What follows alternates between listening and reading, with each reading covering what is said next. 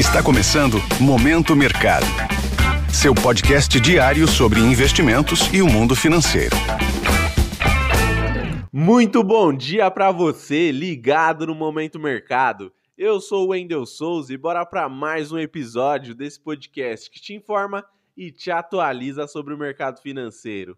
Hoje vou falar sobre o fechamento do dia 2 de janeiro, quinta-feira.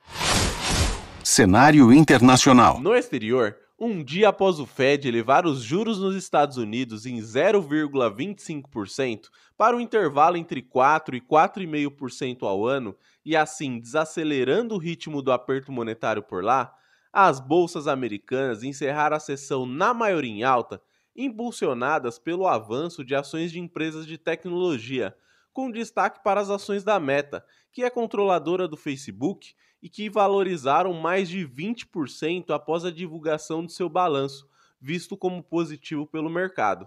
Com isso, a maioria das posições compradas que acreditam no avanço dos índices acionários foram beneficiadas. Já os títulos públicos americanos terminaram o dia sem direção única, com os investidores em busca de direcionadores sobre os próximos passos da política monetária do Fed, com a percepção dos agentes de que, dependendo do cenário, o Banco Central dos Estados Unidos pode cortar juros ainda esse ano. No câmbio, o índice DXY, que mede a variação do dólar frente a uma cesta de moedas fortes, acabou o dia com ganhos diante das baixas do euro e da libra. No ambiente da Europa, destaque para as altas realizadas pelo Banco Central Europeu e pelo Banco da Inglaterra, de meio ponto percentual em suas taxas de juros. Por fim, o petróleo caiu em meio ao enfraquecimento do dólar que acabou causando a queda nos preços da commodity. Cenário nacional. Por aqui, depois de ficar abaixo dos R$ 5,00 em alguns momentos do dia, o dólar fechou em queda de 0,30% aos R$ 5,04, diante da percepção de que o diferencial de juros entre o Brasil e os Estados Unidos irá se manter elevado o que beneficia a busca por ativos locais, favorecendo a entrada de recursos estrangeiros e, por consequência, ajudando o real a se valorizar. Desta maneira, as alocações acreditando na alta do dólar tiveram perdas.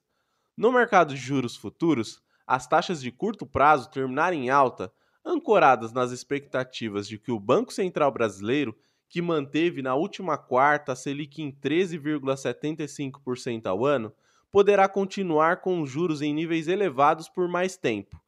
Já as taxas de longo prazo caíram em linha com a baixa do dólar. Deste modo, as apostas no avanço dos juros futuros não tiveram sinal definido.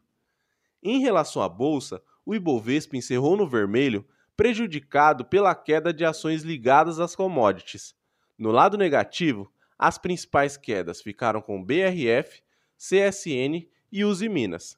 No lado positivo, destaque para os ganhos das companhias aéreas, tanto a Gol como a Azul. Assim, as posições compradas no índice terminaram com desvalorização. Pontos de atenção. Na agenda do dia, destaque no exterior para a divulgação do relatório de empregos norte-americano, conhecido como payroll. Serão divulgados também os índices gerentes de compras, como são conhecidos PMIs, que são indicadores de atividades, tanto dos Estados Unidos como de países europeus. No Brasil, conheceremos os dados de produção industrial de dezembro. Sobre os mercados, agora pela manhã, as bolsas asiáticas fecharam sem direção única à espera de novos dados do mercado de trabalho dos Estados Unidos. Na Europa, os índices abriram em baixa, assim como os futuros em Nova York, diante da expectativa pelo anúncio dos dados do payroll e com balanços corporativos no radar. Desta forma, termina o Momento Mercado de hoje. Agradeço a sua audiência, um excelente dia, bom final de semana e bons negócios. Valeu! Esse foi o Momento Mercado com o Bradesco. Sua fonte diária de novidades sobre cenário e investimentos.